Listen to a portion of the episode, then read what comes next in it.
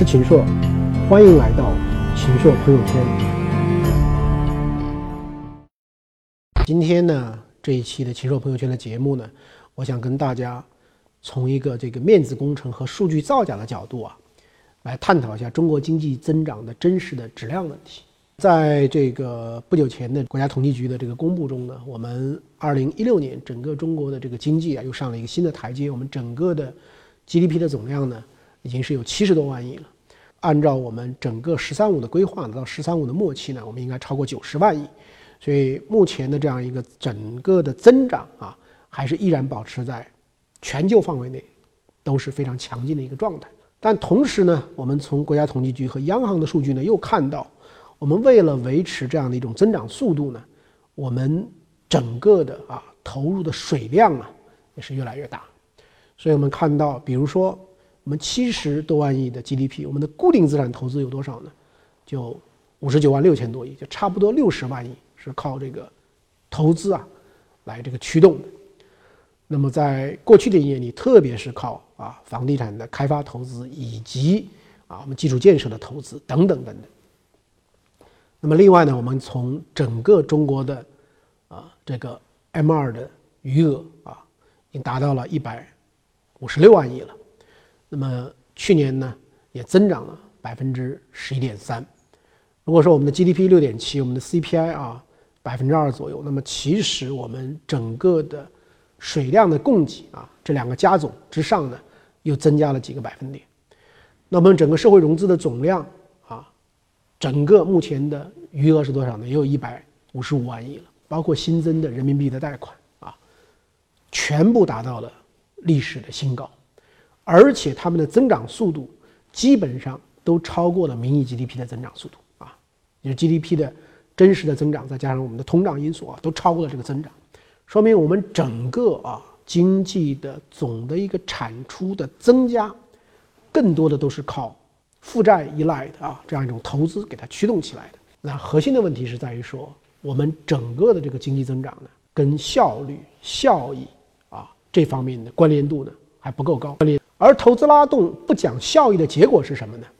就好比我们做一个工程投进去了，但是呢没有很多的市场，某种意义上就浪费了。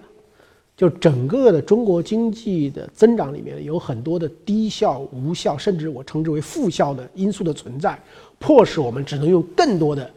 这个钱呢去把它给堆起来，给这个托起来。比如说这个春节的时候啊，我是回这个家乡去过年。就发现了河南在纠正一个啊三四年以前出现的一个现象，叫做双核，就是整个的这个农村呐，我把这些行政村核村啊核地合了以后干什么呢？就是把你农民的土地呢流转起来，你农民呢自己一年给你每一亩五百公斤的这个小麦作为你的补偿，然后呢这些的流转在一起的土地呢，有的我搞工业园，有的搞产业园，有的我搞农业高附加值的园区。然后呢，你们这些人呢，我就另外修新农村的一些社区啊，大家就告别原来自给自足的那种，啊小生产情况下的你自己的那个小院子了，你就集中居住在这种居民楼里了。就地，你如果能去工业园区打工，你就变成了这个就地城镇化啊。那么整个的这这样的一种安排的初衷呢，啊，应该也没有错。但实际情况是什么呢？实际情况是现在大量的楼建起来以后啊，没有农民愿意去住。下面呢，放羊的、这个种草的、种菜的、这个养鸡的，很多这种东西，而且很多地方呢，这个不讲客观规律，农民自己娶媳妇儿也不让你盖房子，干什么呢？你不准自己盖了，你全部要给我搬到这里。那原来这个农民可能有个十几万块钱，对吧？现在呢，你交这个成本费，你到这里还要交这个物业费，你还要添置各种各样的这个装修家具等等等等，可能原来农民好不容易有的积累呢。也变成了这里这个一种投入，所以现在这个农民呢，普遍不愿意去住。很多当年的啊，地方政府有很多的许诺，说啊，你们都搬过来吧，搬过来的话呢，我只收成本费啊，七百块钱。那现在的领导都换了，根本就这个建不起来。那怎么办呢？那就要农民加钱，农民又不肯。那么很多的这个施工队呢，垫资。那由于农民都不来，都不来买，那么你垫的资金呢，你也没有办法现在去这个变现去回补。所以呢，出现了很多很多的这个问题，原来设想的是把这个土地流转过来，建了工业园区以后，就有很多的项目能招进来，啊，结果发现呢，今天的招商引资是非常困难的，所以很多地方的园区是建起来了，根本就没有多少项目，因此呢，你让农民去就地，从农民转成市民，转成工人呢，根本也没有这个现实的可能性，所以呢，这事实上是一个长期的一个经济结构调整的过程，你想把它。主观的压缩在非常短的时间里去这个解决呢，事实上是啊根本就解决不了就不行。那像这样的这个项目，损失有多大呢？我看这个新华社的新华试点啊做的调查呢，说有关部门的统计啊，已经投进去造成的损失呢就有六百多亿。所以这就是中国经济现在的一种这个现实的一种情况，做了很多的投入，做了很大的投资，拉动了地方的这个 GDP，但事实上呢？这些包袱，这些都是债务。那么这个将来呢，要么你是财政的赤字，要么是你地方的这个债务要用各种各样的方法去化解，要么就是各种各样的这个三角债，现在得不到这个解决。那么所以呢，从这样的一个案例呢，就促使我去思考，我们今天中国经济增长中有哪些的增长可能是不真实的，可能是质量很差的，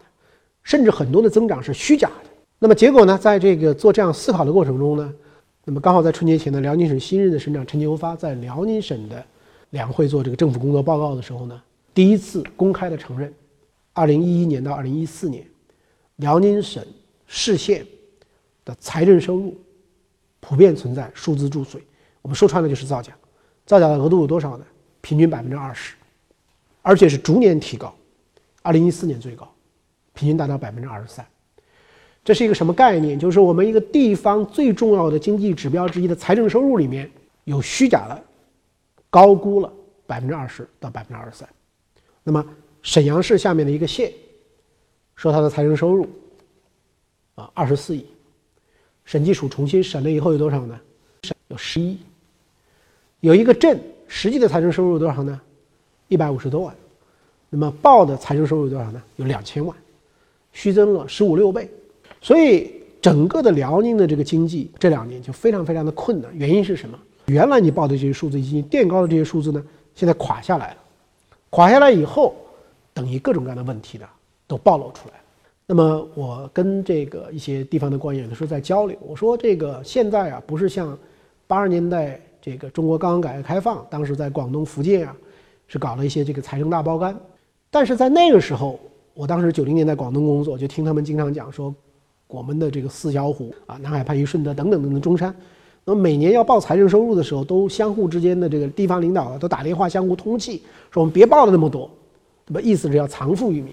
我说现在这种情况下，中国是分税制啊，比如说增值税百分之五十是要中央拿走的，你地方报的越多，你不是中央拿的越多，你一个市县报的越多，不仅中央拿，有的时候还要跟省里分，你不是要交到省里的越多，你有什么好处呢？对吧？这个道理大家想一想是很简单的。那么地方的这个官员跟我是这么解释的：说确确实实啊，你现在报的越多，上面拿走的越多，然后给你这个啊财政反哺的、转移支付的这个越少，其实老百姓是受苦的。这个我又不是常任理事，我这一任理事，我这把这个如果说这个面子工程能做得好，这个数字能搞得好，我可能就提拔走了。那么剩下这些问题又不是跟我有关。第二个，我如果不报。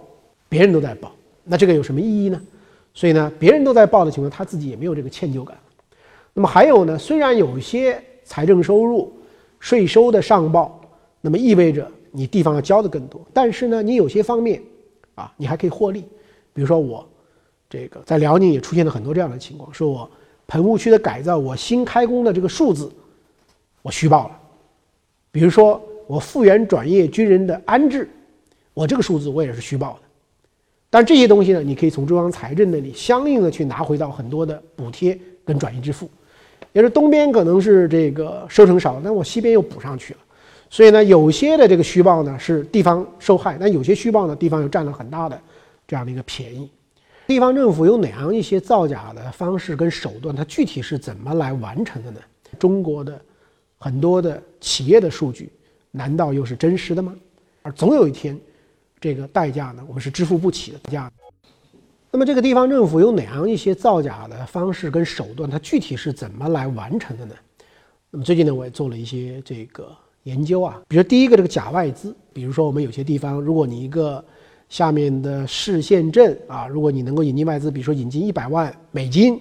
那么我上一级的政府呢会奖励给你啊十七万人民币。那么所以呢，很多地方呢就在钻这样的这个空子了。比如说地方政府把它的这个资金呢，这是人民币的，我汇到香港或者汇到海外的某个地方，在那个地方呢，我注册成立了一个壳公司，然后呢。把这个人民币呢要当时转成港币或者当地的这个货币，然后呢再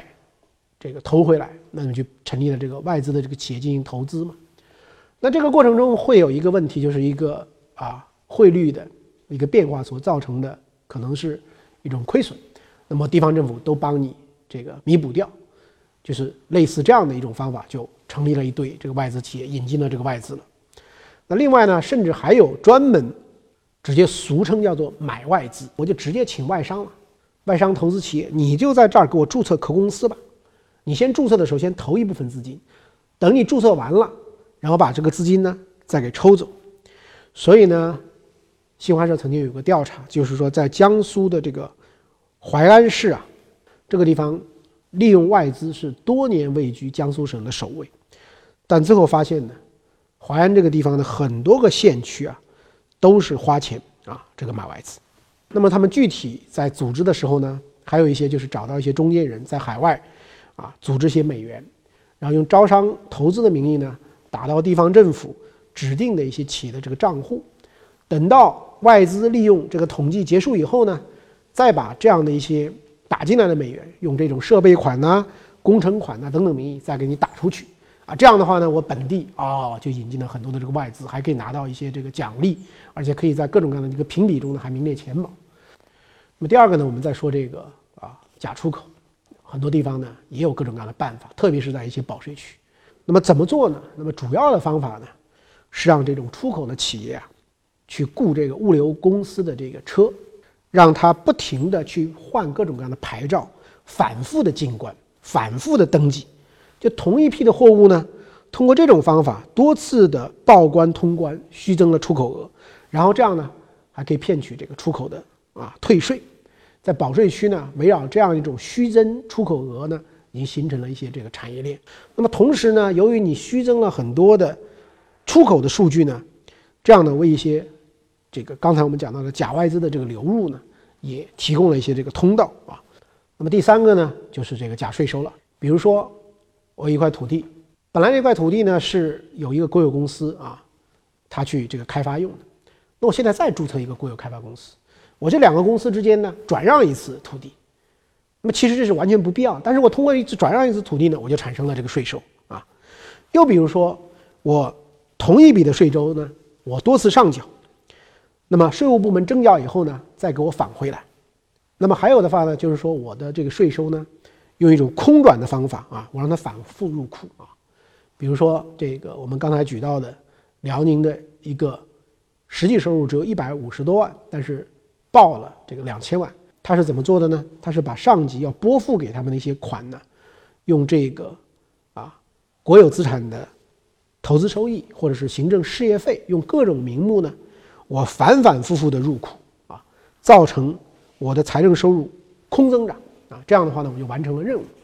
所以呢，在这个税收方面呢，也有很多弄虚作假的这样的一种手段。那大家可能要问了：难道我们的统计部门对于国家这样的啊明目张胆的事实，没有一种洞察，没有一些方法吗？当然不是。我们的国家统计局其实每一年在统计地方的 GDP 啊上报给国家以后，我们整个国家的 GDP 的这个数字呢。都比地方上报的数字呢，一般要少，这个两三个百分点，说明什么呢？说明已经帮他们挤了一些水分了。那么同时呢，我们国家的有一个叫做直联的系统，就是我们很多的规模以上的大型的骨干的企业，它是直接向国家统计局呢联网的。那这样的话呢，这些数据呢就可以不受地方的一些干预。但是呢，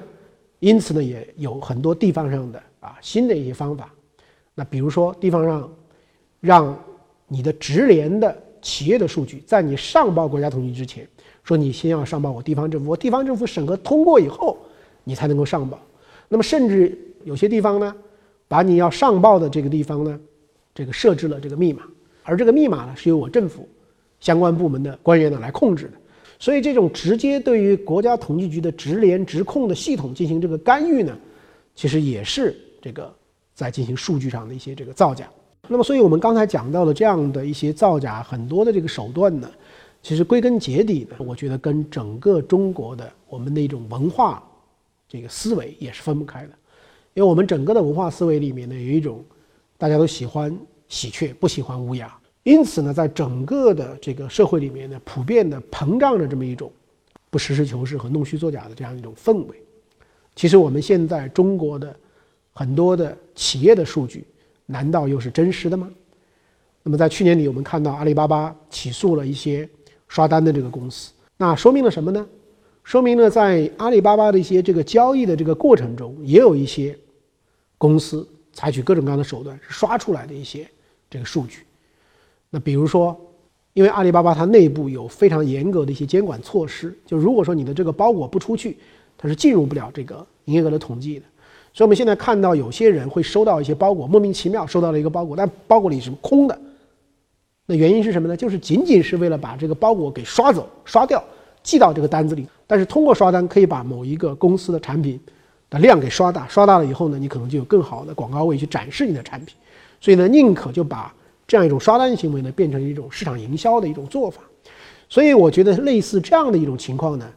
啊，如果阿里巴巴有这么大的一个打假的队伍，它也没有办法完全的这个控制这种情况呢，可能都是普遍存在的。所以我们今天的大量的啊，各种各样的这个评奖，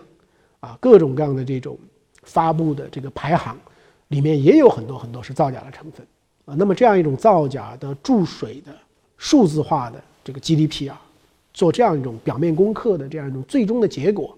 是使得我们看到中国经济从总体的数量增长上还非常的强劲，但是呢，我们支付的代价是越来越高昂，而总有一天，这个代价呢，我们是支付不起的。到那一刻，可能就要穿帮。所以，我觉得从二零一七年起，为什么中国的央行提到要把稳定增长跟防止泡沫啊这两种东西都要这个更好的。这个匹配起来、结合起来，我相信一定是洞察到，我们为了为 GDP、为数字增长，支付的代价可能已经超出了我们的这种想象。那么这里面其实潜伏着巨大的一种隐忧。那么所以从这个角度出发，挤泡沫、这个降杠杆，才会成为我们整个中国经济政策中一个非常非常重要的一个选项。而且我认为，不是一个短期的一个选项，而会是一个长期的一个政策和制度的安排和制度的安排。和制度的安排，和制度的安排，和制度的安排。